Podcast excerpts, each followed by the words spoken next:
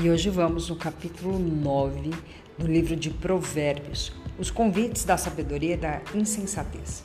A sabedoria construiu sua casa, ergueu suas sete colunas, matou animais para a refeição, preparou seu vinho e arrumou sua mesa.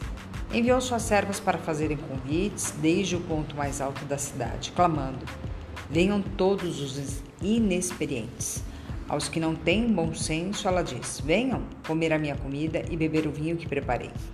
Deixem a insensatez e vocês terão vida. Andem pelo caminho do entendimento. Quem corrige o zombador traz sobre si um insulto. Quem repreende o ímpio mancha o próprio nome. Não repreenda o zombador, caso contrário, ele o odiará. Repreenda o sábio e ele o amará. Instrua o homem sábio e ele será ainda mais sábio. Ensine o homem justo e ele aumentará o seu saber. O temor do Senhor é o princípio da sabedoria, e o conhecimento do santo é entendimento.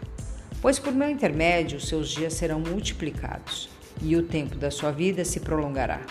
Se você for sábio, o benefício será seu. Se for zombador, sofrerá as consequências. A insensatez é pura exibição, sedução e ignorância. Sentado à porta de sua casa, no ponto mais alto da cidade, clama aos que passam por ali, seguindo seu caminho. Venham todos os inexperientes. Aos que não têm bom senso, ela diz: A águia roubada é doce, e o pão que se come escondido é saboroso. Mas eles nem imaginam que ali estão os espíritos dos mortos, que os seus convidados estão nas profundezas da sepultura.